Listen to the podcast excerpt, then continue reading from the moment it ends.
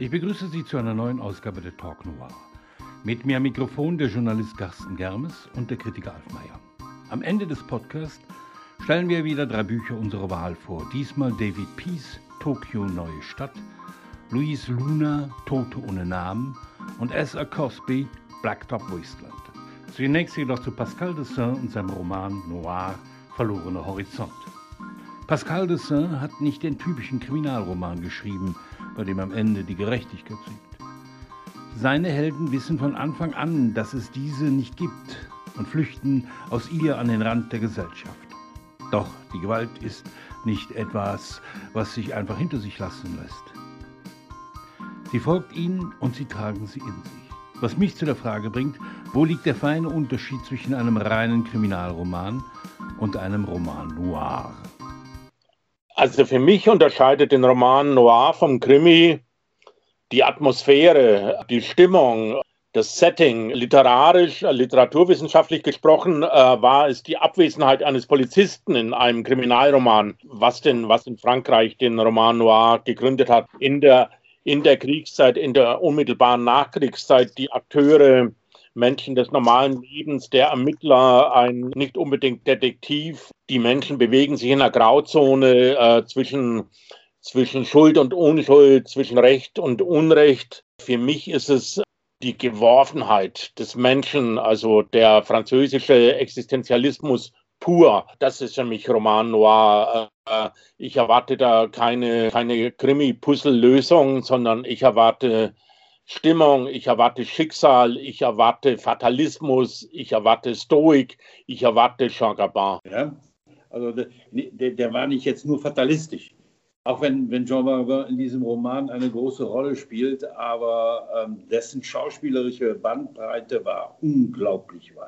Ja, ich meine, Fatalismus, ich glaube auch, dass das wahrscheinlich gar nicht nur jetzt so Fatalismus in dem Sinne, wie es allgemein verstanden äh, wird, sagt, sondern einfach äh, meint, man kann nicht zielgerichtet, zielstrebig so das Gute erreichen, ich weiß, wie es geht, äh, sondern der Mensch in seiner ja, Geworfenheit in die Geschichte und in sein Leben.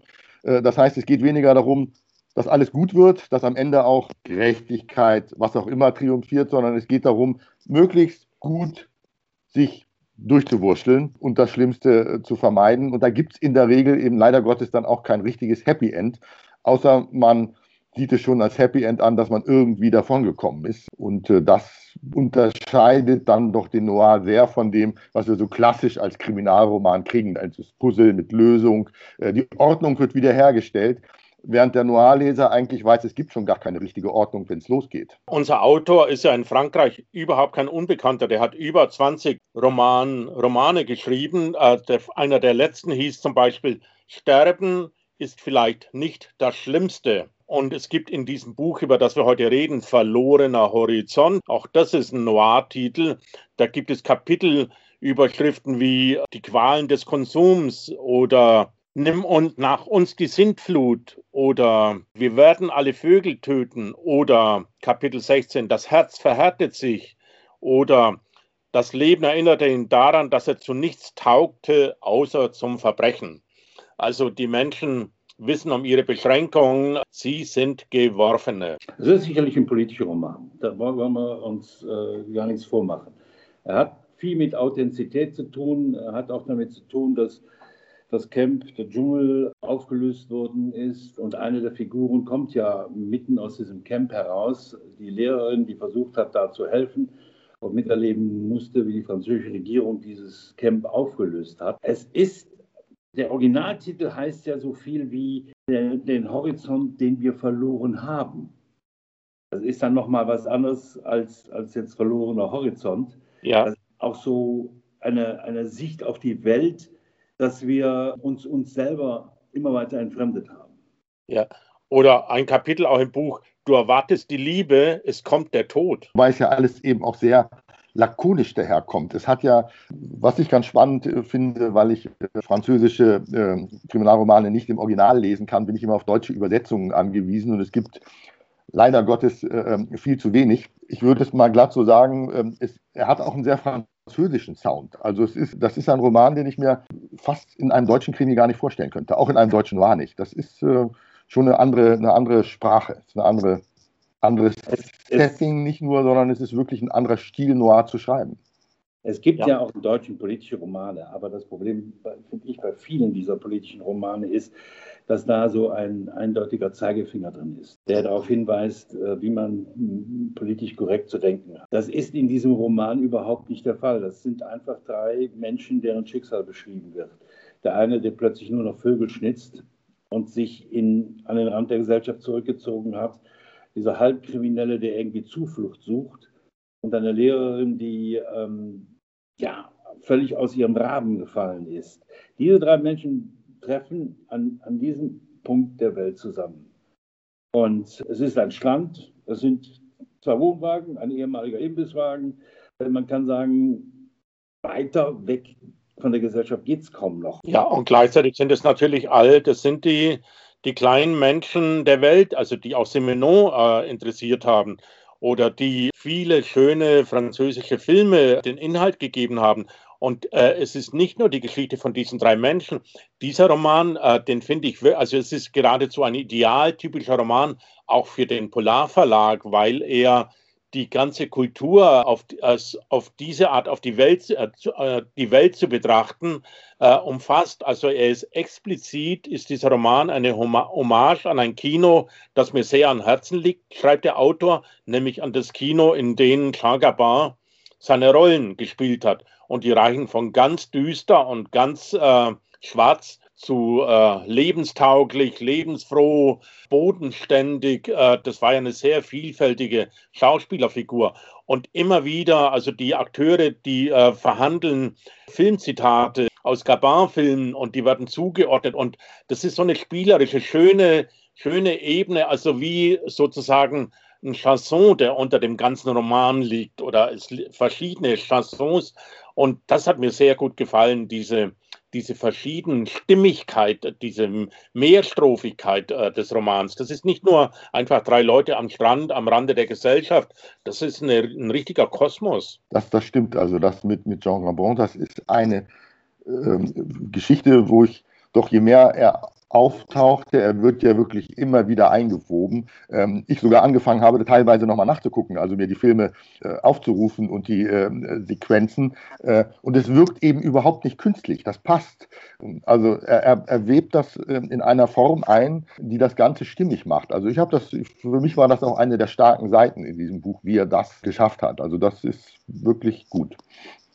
Da der Polarverlag ja bislang reine Kriminalromane raus, rausgebracht hat, habe ich diesmal auch auf, auf den Titel Roman Noir schreiben lassen, damit ähm, dieser Roman eine Chance hat, auch bei Krimi-Lesern, die nicht nur darauf warten, dass jetzt der nächste Mord passiert und äh, dass ein Verbrechen aufgeklärt wird. Weil das, was da an Gewalt auftaucht, ist ja etwas, was, was verdeckt passiert. Ja? Also wenn der, der Kommissar zum Beispiel auftaucht, haben wir plötzlich völlig überraschend eine Person, die, die mich an einen alten französischen Film erinnerte, und zwar Pourquoi pas. Ich weiß nicht, mhm. ob ihr ihn kennt. Da taucht auch ein Kommissar auf, der eine ganz menschliche Seite zeigt. Und damit diese, diese drei Figuren in ihrer Menschlichkeit überhaupt eine Chance haben, ihre Geschichte erzählen zu können, läuft er bei uns unter dem Titel Roman Noir. Es gibt ganz wunderbare Sätze, äh, auch Kapitelüberschriften in diesem Buch.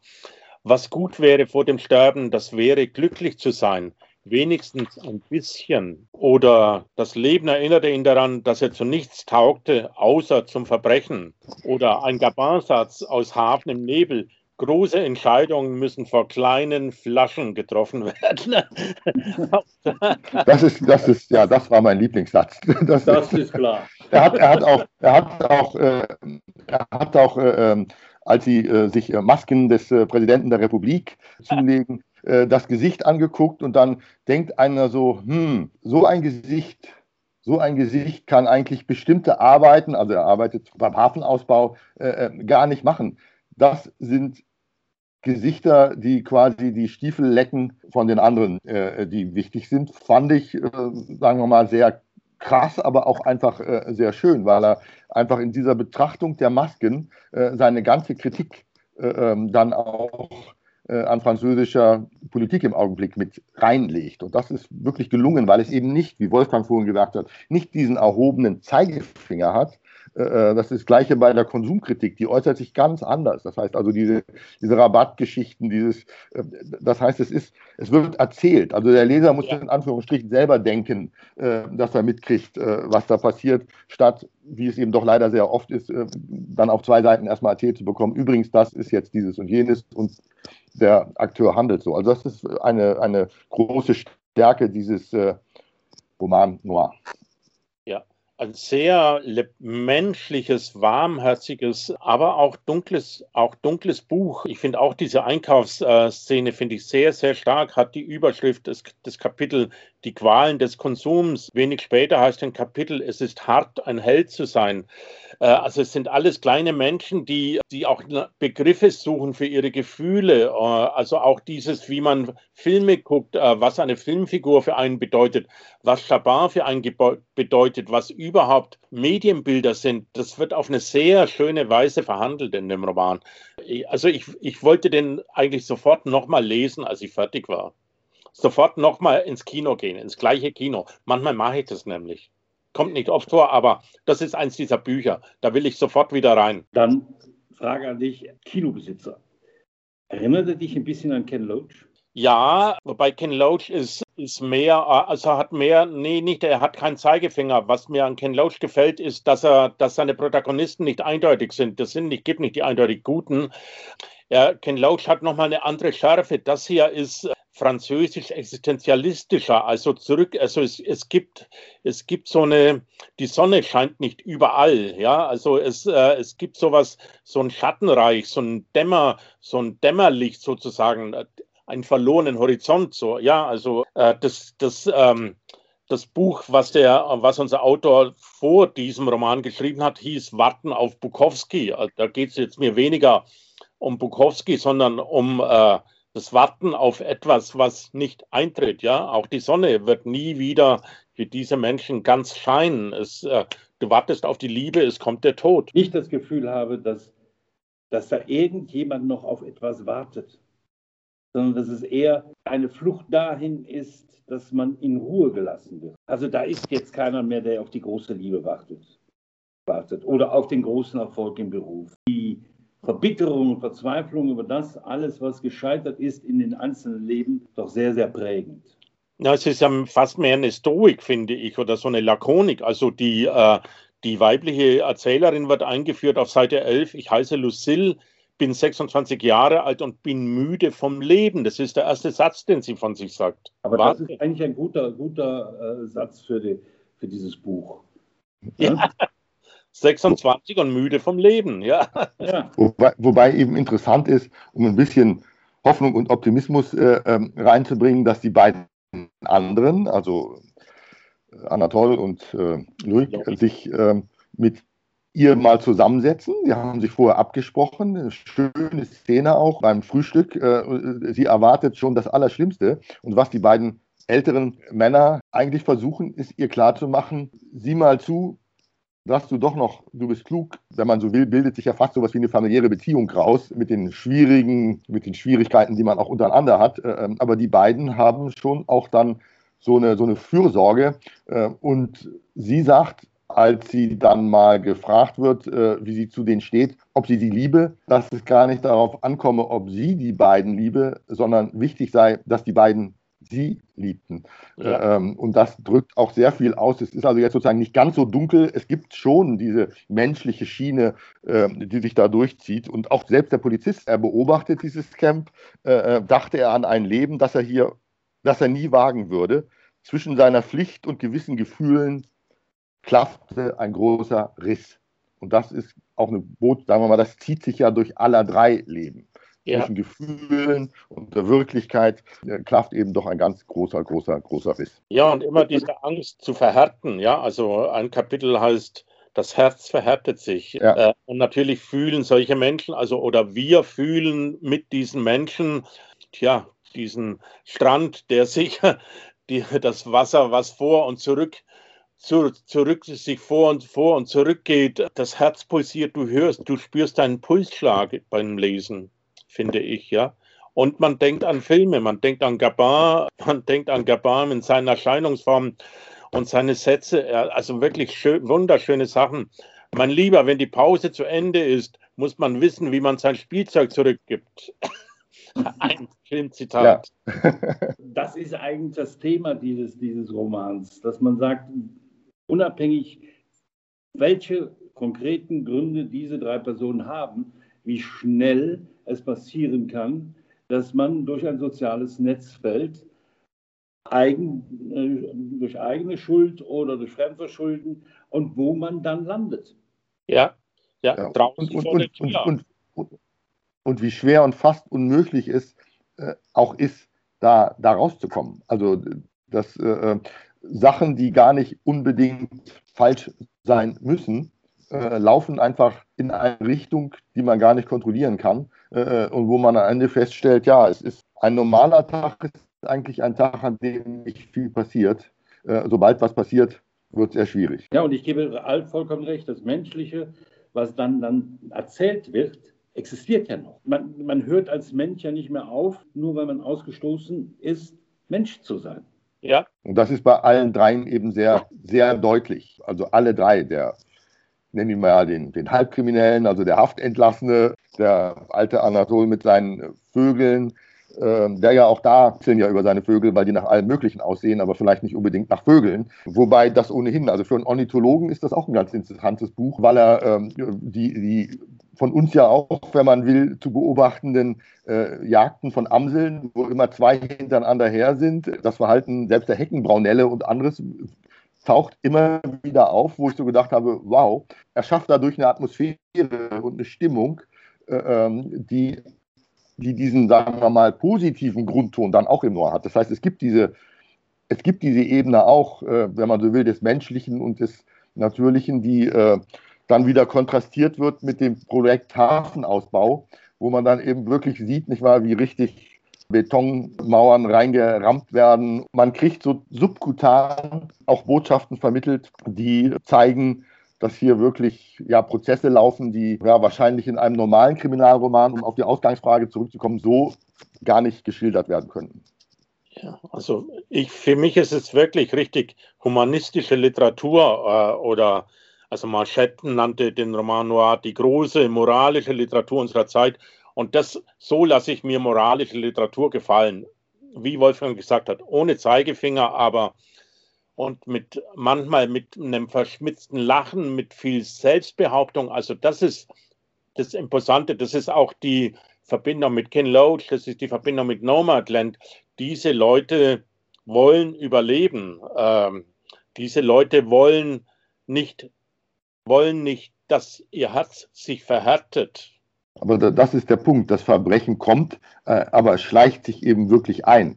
Äh, ähm, und aber nochmal zu deiner äh, Sache, du liest, fragst dich dann auch immer, was du selber in so einer Situation getan hättest, wenn du so ein Buch liest über diese drei Akteure. Da gibt es eine Passage über Anatol, wenn man so will, die, ich will nicht sagen den Helden, aber die, eine, die zentrale Figur in dem Roman, für mich jedenfalls, wo er dann mit Lucille sich unterhält, die auch Krach mit ihrer Mutter hat und er sagt, Mama sagte, äh, dass der Krieg im Menschen steckt. Denn der Mensch werde sich niemals von niederen Beweggründen freimachen können, also was wir alles so haben, Gier, Eifersucht. Äh, und die glaubte eben nicht an, dass es jemals die heile, friedliche Welt geben würde. Und dann, zitiere ich jetzt mal, äh, pflege deine Gewehre, Sohnemann, sagte sie, sie könnten noch gebraucht werden. Das muss ich auch ausdrücklich, ausdrücklich anschließen. Also die, die Übersetzung ist, sofern ich das beurteilen kann, jedenfalls auf Deutsch liest es sich wirklich hervorragend. Also die Übersetzung ist gut. Sehr gut.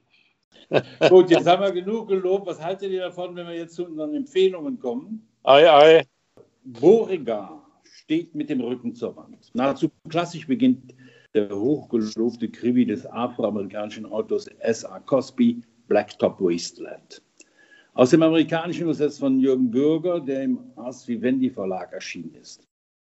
Bei einem illegalen Autorennen wird der Mechaniker, Werkstattbesitzer, geniale Fahrer Beauregard, der in Bedrängnis geratene Familienvater, um sein Geld gebracht. Wir lernen einen Driver kennen, einen dieser ehemaligen und zukünftigen Flug Fluchtwagenfahrer, der sich zu helfen weiß. Ein Mann, dessen Mutter pflegebedürftig ist und deren Krankenversicherung sie im Stich lässt. Ein Werkstattbesitzer, der unter der Konkurrenz leidet und bei dem die Bank auf Rückzahlung des Kredits pocht. Ähm, und selber ist er nach einem Aufenthalt hinter Gittern gelandet und versucht aber jetzt anständig zu bleiben.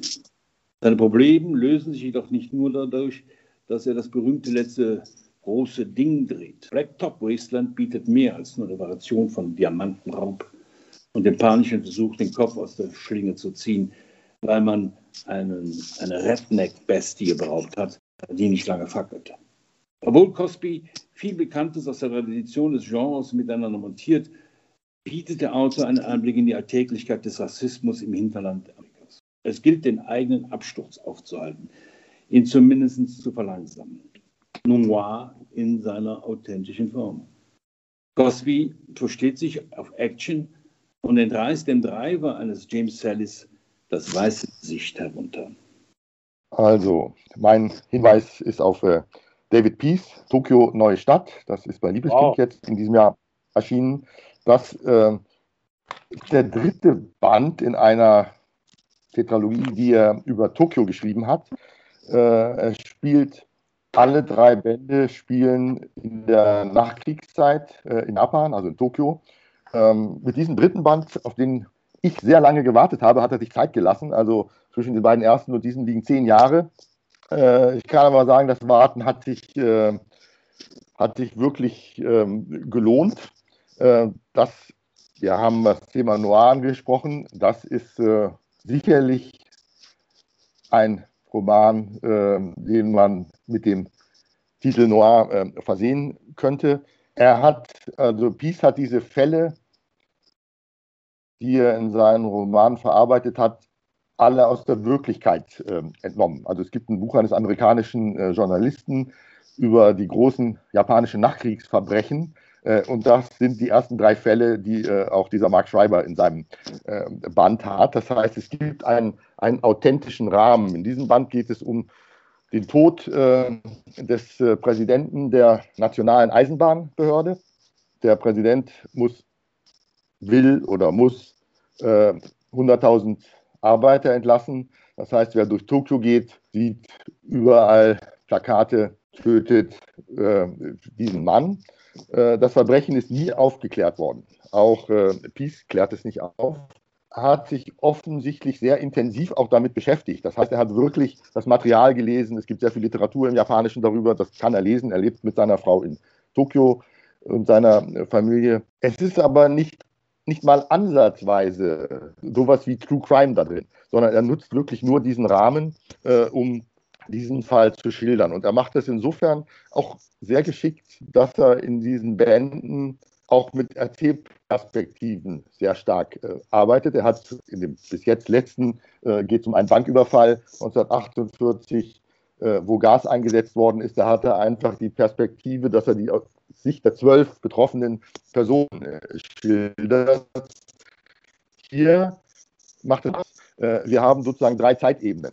Wir fangen an 1949. Die Leiche wird gefunden, amerikanische Militärregierung, ist also auch ein amerikanischer Detektiv dabei, der in diesem ersten Teil quasi die Stimme ist, äh, aus dessen Sicht erzählt wird. Er greift es dann auf 1964. Da ist es ein japanischer Privatdetektiv, der den Fall eines True Crime Schriftstellers untersucht, der sich genau eben mit diesem Eisenbahnmord äh, äh beschäftigt hat. Und die dritte Ebene ist dann 1989 der äh, Showa-Kaiser, also bei uns als Hirohito äh, bekannt ist, äh, gerade gestorben. Und wir haben einen amerikanischen äh, Botschaftsmitarbeiter, einen japanischen, amerikanischen Diplomaten.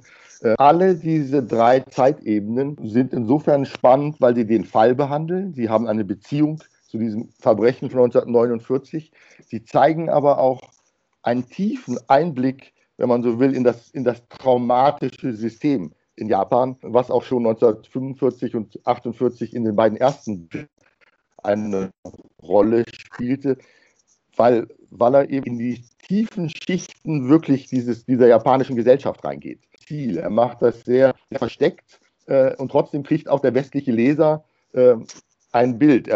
Man ahnt diese Traumata. Aber wer gut und wer böse ist, also nichts ist, wie es scheint. Der klassische Satz vom Kriminalroman äh, gilt bei ihm wirklich ja, mehr denn je. Äh, und diese drei Schnitte sind also 1949, amerikanische Besatzungszeit, Kalter Krieg, Kommunistenhetze, 1964, wir sind wieder wer, auch symbolisch durch die Olympischen Spiele 1964 äh, in, in Tokio äh, gezeigt und 1989 das Ende einer Epoche mit, mit dem Showa-Kaiser. Und das, das macht es spannend. Das also kann ich nur empfehlen. Gut. Man merkt daran, dass du lange in Japan gelebt hast. Ja, mein Buch, äh, Luisa Luna, Tote ohne Namen, linear erzähltes Buch, das ist konventionell geschrieben, in Anführungszeichen, also kein, kein experimenteller Roman, es ist eine Geschichte, die von A bis Z äh, ausgeklügelt ist und stimmt, äh, die nicht mit literarischen Verschachtelungen arbeitet, sondern als Actiongeschichte funktioniert. Und dieses Buch hat eine Frauenfigur, äh, die ich so sensationell seit Modesty Blaze nicht mehr erlebt habe. Eine Ermittlerin, eine Privatdetektivin, deren deren Spezialität es ist, verlorene Fälle, wo alle schon aufgegeben haben, äh, doch noch irgendwie zu lösen. Und ihre Methoden sind, äh, freundlich gesagt, unkonventionell. Also die äh, tritt sozusagen die erste Hälfte des Buches fast gar nicht auf, nur wie eine Drohung. Also sie steht im Türrahmen und ihr Partner, ein ehemaliger Polizist, der ja sehr in sie verschossen ist oder der sie enträtseln will, ja, also der beobachtet sie heimlich äh, äh, äh, oder aus dem Augenwinkeln, weil er von ihr so fasziniert ist. Das ist eine Frau, die man nicht auf die Reihe kriegt. Äh, die macht zur Entspannung, steht die die halbe Nacht im Kopfstand an der Wand, während andere schlafen. Äh, und man kriegt äh, mehr als das halbe Buch nicht mit, was sind eigentlich die Qualitäten dieser Frau. Man kriegt nur mit, wie sie auf andere wirkt. Und dieser eine Satz, soll ich an den Kofferraum gehen? funktioniert sogar bei absolut hartgesottenen mexikanischen Drogenkillern wie eine Drohung. Da werden die zu wimmernden, wimmernden Gestalten.